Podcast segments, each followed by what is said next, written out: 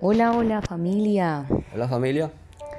Bueno, hoy vamos a hablar acerca de Hechos 16 del 6 al 10 y queremos como contextualizar un poquito acerca como la historia que estaba pasando con Pablo, con Silas y Timoteo cuando eh, fueron enviados por el Espíritu Santo a Macedonia. Dice que varias mujeres salen de la ciudad de Filipos, en Macedonia, y no tardan en llegar a la orilla del angosto río Gangites donde según su costumbre se sentaban a orar a Jehová, el Dios de Israel, quien está muy pendiente de ellas. Entre tanto, a más de 800 kilómetros al este, un equipo misionero parte de la ciudad de Listra, en el sur de Galacia. Al cabo de unos días, sus tres integrantes llegan a una calzada romana que los llevará en dirección oeste por la región más poblada del distrito de Asia. Se trata de Pablo, Silas y Timoteo, quienes están ansiosos de emprender esa ruta para visitar Éfeso y otras ciudades donde hay miles de personas que necesitan oír, el mensaje de Cristo. Pero antes de que puedan iniciar la gira, Jesús, valiéndose de algún modo del Espíritu Santo, los detiene y les prohíbe predicar en el distrito de Asia. ¿Por qué? Porque quiere irles indicando que, atra que atraviesen Asia Menor, crucen el mar Egeo y se dirijan a las riberas del Gangites. Ante la prohibición de predicar en el distrito de Asia, Pablo y sus, y sus, acompañantes decidieron tomar rumbo norte para predicar en la provincia de Bitinia. Seguramente recorrieron por días caminos sin pavimentar a través de las regiones poco pobladas de Frigia y Galacia. Ahora bien, eh, cuando se acercaban a Bitinia, Jesús volvió a utilizar al Espíritu Santo para hacerles el paso, que como un Dios deberían haber estado, ¿cierto? Aunque conocían el mensaje que tenían que predicar y las técnicas que debían usar, ignoraban en qué lugares podían hacerlo.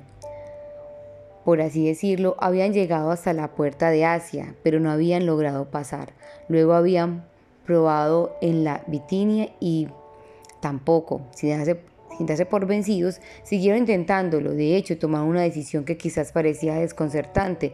Se encaminaron hacia el oeste y prosiguieron en esa ruta durante unos 550 kilómetros, dejando atrás una ciudad tras otra, hasta llegar al puerto de Troas, la entrada natural a Macedonia.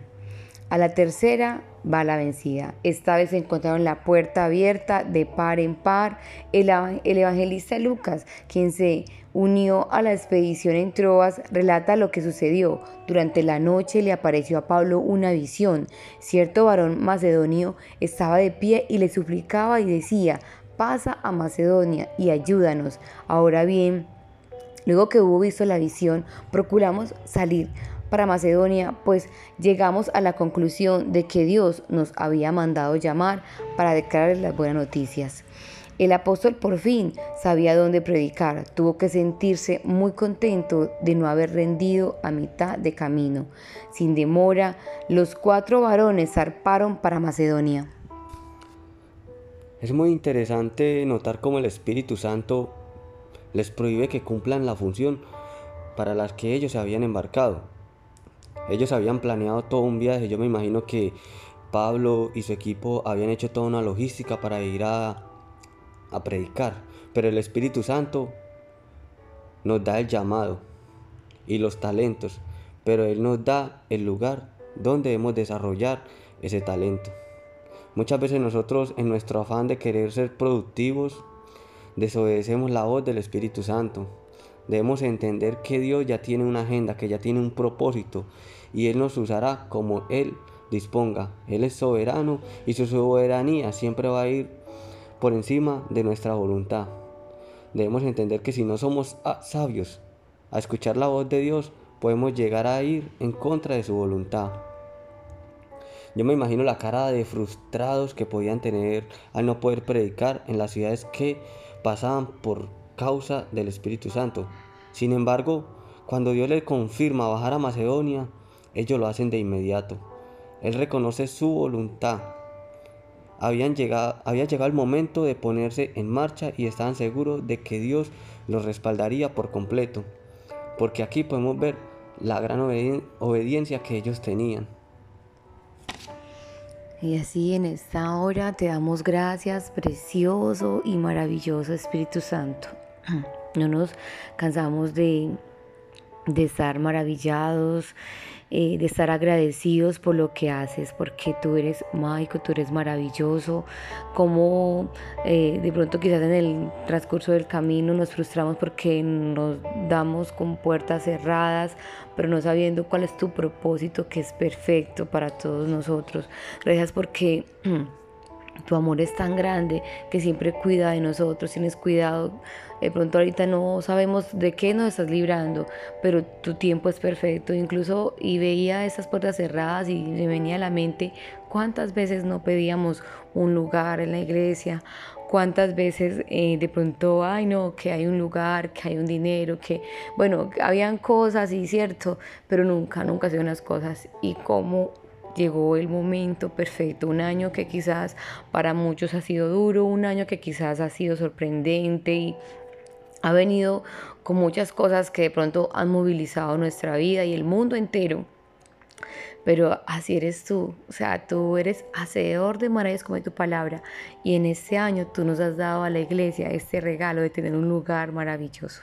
Así que te damos gracias, precioso Espíritu Santo, por esos milagros creativos que haces con nosotros día a día. Gracias por la iglesia hermosa también que tenemos, por los hermanos, por la familiaridad, por la comunidad, porque todos en un mismo sentir, un mismo anhelo, queriendo adecuar ese lugar para regocijarnos y simplemente derretirnos y reconocer que tú eres nuestro Dios. Ayúdanos Espíritu Santo a ser sensibles a tu voz, así como Pablo fue sensible a tu llamado, a tu propósito.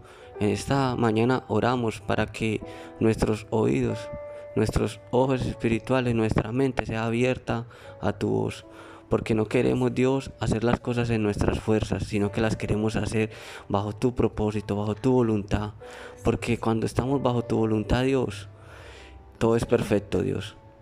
En el nombre de Jesús, amén. Amén.